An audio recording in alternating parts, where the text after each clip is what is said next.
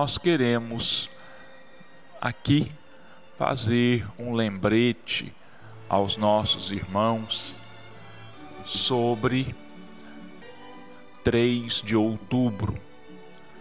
Esta é uma das datas mais importantes para a doutrina espírita. É o dia de nascimento de Hippolyte Léon Denisard Rivaio, que nasceu em Lyon, na França, em 3 de outubro de 1804 e que ficou mais conhecido pelo seu pseudônimo de Allan Kardec, o codificador da doutrina espírita, aquele que tomou sobre os seus ombros a tarefa de arejar, de renovar, em nome de Jesus, o panorama religioso da humanidade. E no seu trabalho árduo, difícil, ele conseguiu então materializar na terra os ensinamentos dos espíritos superiores que, sob as ordens e a orientação do próprio Jesus, trouxeram para nós a interpretação dos ensinos de Jesus tirando deles aquele véu de mistério, aquele véu que muitas vezes fazia com que pessoas que se consideravam um tanto quanto mais inteligentes que os outros negavam os ensinamentos, negavam os atos de Jesus os chamados milagres, porque diziam que esses milagres eles vinham de encontro às leis da natureza, às leis da física, às leis científicas. E o espiritismo então ele fez com que se aproximassem a ciência e a religião, porque são dois ramos do conhecimento que são extremamente necessários à evolução do homem. Então, com as explicações dadas, pelos esclarecimentos proporcionados pela doutrina espírita, a ciência ela deixou de ver na religião apenas um acumulado de superstições. E por sua vez, a religião passou a enxergar na ciência uma outra manifestação de Deus aos homens. Uma manifestação necessária que busca explicar as coisas materiais, enquanto que a religião busca explicar as coisas espirituais ambas, ciência e religião, estão intimamente ligadas.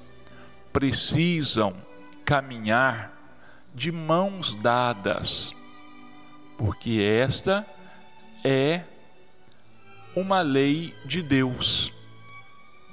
Essa é a vontade de Deus, que os dois aspectos se respeitem, e colaborem um com o outro para o engrandecimento das obras do próprio Deus, para que possam juntas descortinarem para a humanidade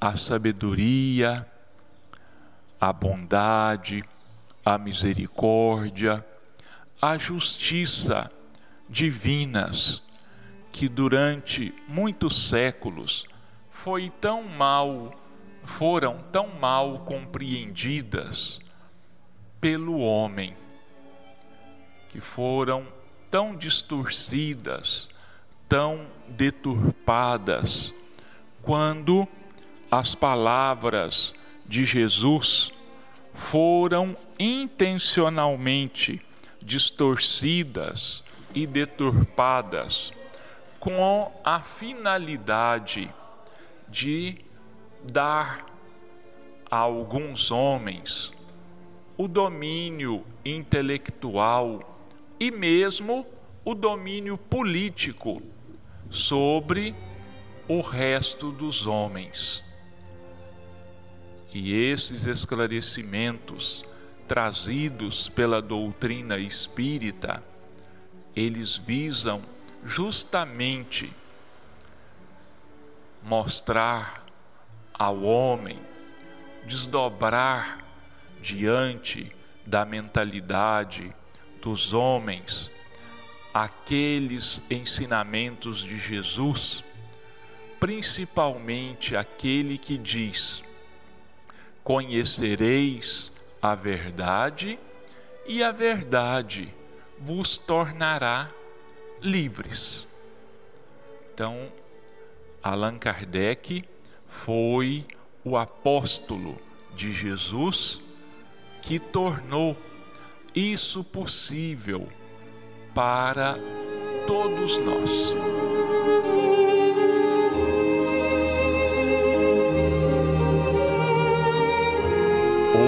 Nós vamos examinar um trecho do capítulo 19. A fé que transporta montanhas. Poder da fé. E depois que veio para onde estava a gente, chegou a ele um homem que, posto de joelhos, lhe dizia: Senhor, tem compaixão de meu filho que é lunático e padece muito, porque muitas vezes cai no fogo e muitas vezes na água. E tenho apresentado aos teus discípulos, e eles o não puderam curar. E respondendo Jesus, disse: Ó, oh, geração incrédula e perversa, até quando hei de estar convosco? Até quando vos hei de sofrer? Trazei-mo cá. E Jesus o abençoou, e saiu dele o demônio, e desde aquela hora ficou o moço curado. Então lhe disseram: por que não podemos nós lançá-lo fora? Jesus lhe disse: Por causa da vossa pouca fé. Porque na verdade vos digo que, se tiverdes fé como um grão de mostarda, direis a este monte: Passa daqui para colar, e ele há de passar e nada vos será impossível. Mateus, capítulo 17, versículos 14 a 19. É certo que, no bom sentido, a confiança nas próprias forças torna-nos capazes de realizar coisas materiais que não podemos fazer quando duvidamos de nós mesmos. Mas, então, é somente no seu sentido moral que devemos entender estas palavras. As montanhas que a fé transporta são as dificuldades, as resistências, a má vontade, em uma palavra, que encontramos entre os homens, mesmo quando se trata das melhores coisas. Os preconceitos da rotina, o interesse material, o egoísmo, a cegueira do fanatismo, as paixões orgulhosas, são outras tantas montanhas que atravancam o caminho dos que trabalham para o progresso da humanidade. A fé robusta confere a perseverança, a energia e os recursos necessários para a vitória sobre os obstáculos, tanto nas pequenas quanto nas grandes coisas. A fé vacilante produz a incerteza, a hesitação de que se aproveitam os adversários que devemos combater ela nem sequer procura os meios de vencer, porque não crê na possibilidade da vitória. Essa leitura, ela ainda tem continuação. Mas como nossos irmãos sabem, o nosso tempo aqui diante do microfone, ele é escasso ele é restrito. Então nós vamos ficar por aqui e tecermos alguns comentários sobre esse trecho. A fé que transporta montanhas. E o Kardec chama a nossa atenção. É só no sentido moral que nós devemos entender esses ensinamentos do Cristo. Que então as montanhas que a fé transporta são as nossas dificuldades, são os nossos problemas, é a nossa indiferença moral e tantos outros que nós precisamos combater em nós mesmos que nós precisamos, vamos dizer assim, sacudir de nós a preguiça, a má vontade e buscarmos forças para que nós possamos realizar aquilo que se espera de cada um de nós. O texto ele é claro quando diz que os apóstolos não conseguiram expulsar aquele mau espírito que havia se apoderado do jovem. E Jesus então o expulsa, né, com sua irresistível força moral. E os apóstolos então perguntam a ele: por que, que nós não conseguimos expulsá-los? E Jesus responde: por causa da, da vossa pouca fé. Então eles ainda não tinham confiança em si mesmos, o que foi superado ao longo do tempo, como nós vemos na continuação do trabalho dos apóstolos, que assumiram a tarefa da evangelização dos povos, da disseminação, da divulgação dos ensinamentos do Cristo.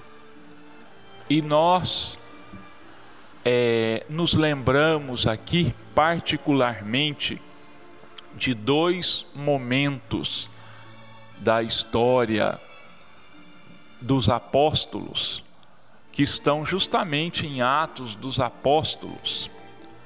É, uma que nos relata a história de Pedro e João que vão orar no templo e que lá estava uma pessoa, um indivíduo que há muitos anos tinha um defeito na perna, não é? uma perna dura, uma perna paralisada, e que ficava numa das portas do templo pedindo esmolas. E quando Pedro e João vão adentrar aquela porta, aquele homem estende as mãos a eles num gesto né, que indicava pedindo algumas moedas. E o Pedro então diz para aquele mendigo, para aquele indivíduo: olhe para nós. E o mendigo olhou. E o Pedro diz assim: Eu não tenho nem ouro nem prata, mas o que eu tenho, eu te dou. Levanta-te e anda, em nome de nosso Senhor Jesus Cristo. E pegou na mão daquele indivíduo e o ergueu, e ele então começou a andar normalmente.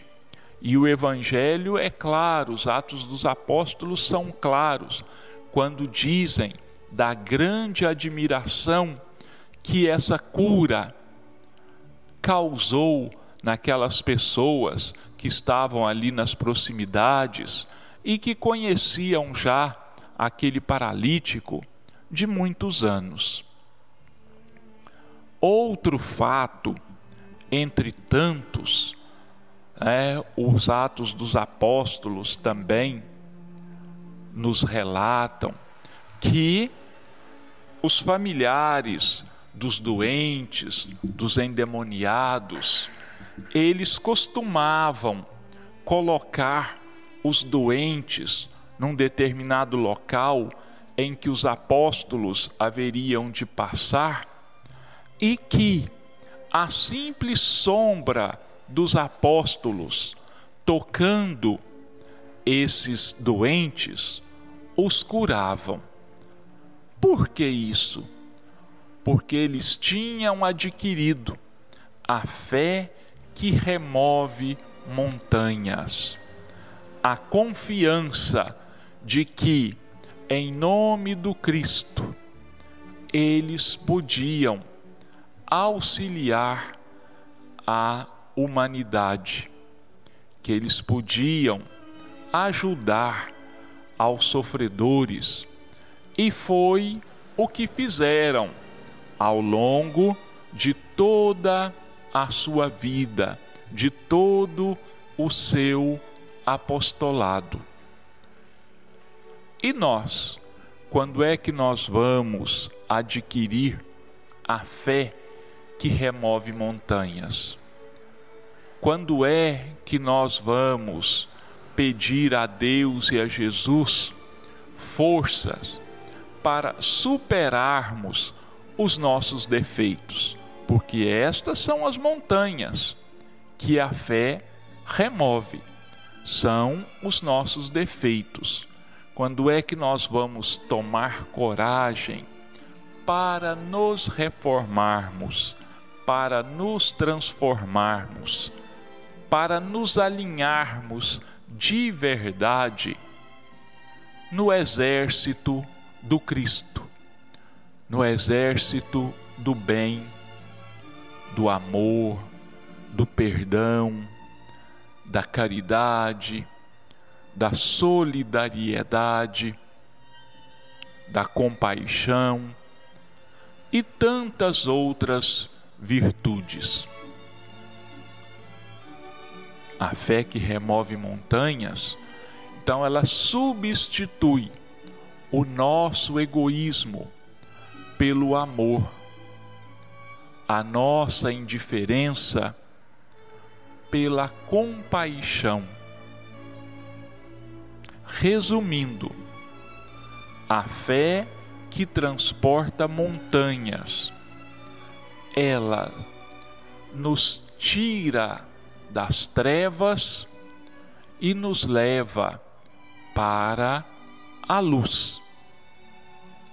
Mas eu gostaria de lembrar aos nossos irmãos aqui uma coisa muito importante. Não basta apenas nós dizermos que temos fé e ficarmos inativos, de braços cruzados. Não. É preciso que nós vamos à luta. É preciso que nós queiramos e que nós busquemos com todas as nossas forças, com toda a nossa dedicação. Porque transformação não é uma coisa que nós recebemos de graça, não. Ela é fruto do nosso trabalho. Ela é fruto do nosso suor. E muitas vezes das nossas lágrimas. Então, é uma luta muito árdua é uma luta muito difícil. E talvez seja por isso que nós ainda estejamos até hoje de braços cruzados, de olhos fechados e de ouvidos tampados diante do chamamento de Jesus para a nossa melhoria mas eu lembro aos nossos irmãos mais uma coisa muito importante.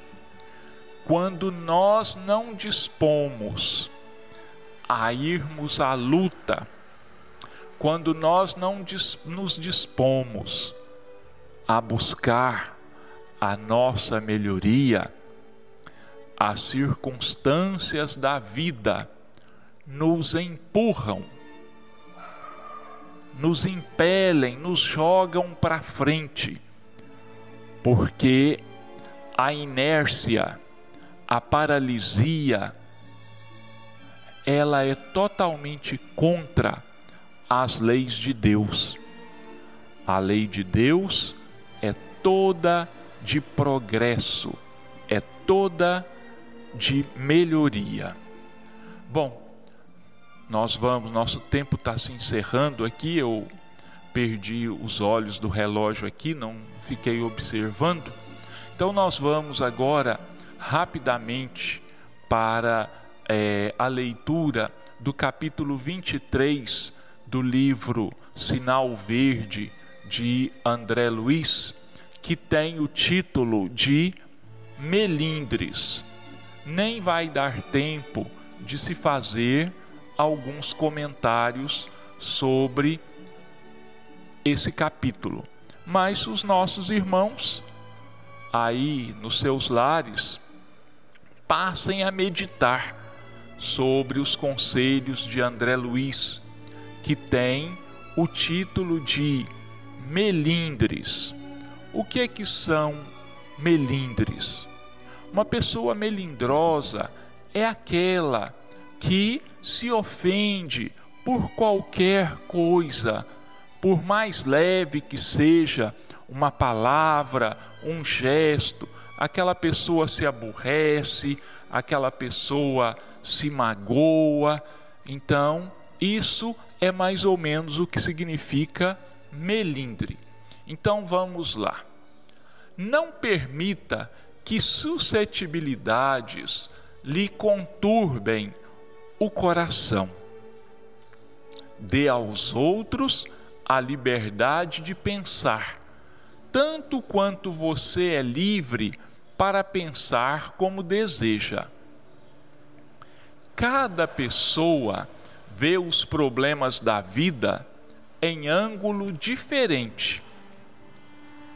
Muita vez, uma opinião diversa da sua pode ser de grande auxílio em sua experiência ou negócio, se você se dispuser a estudá-la.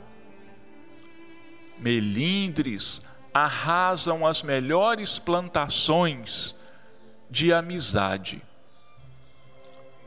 Quem reclama agrava as dificuldades. Não cultive ressentimentos. Melindrar-se é um modo de perder as melhores situações. Não se aborreça, coopere. Quem vive de ferir acaba na condição de espinheiro. Então, esses são os conselhos de André Luiz para nós, né? que não guardemos ressentimentos, que não guardemos mágoas em hipótese alguma, em situação alguma.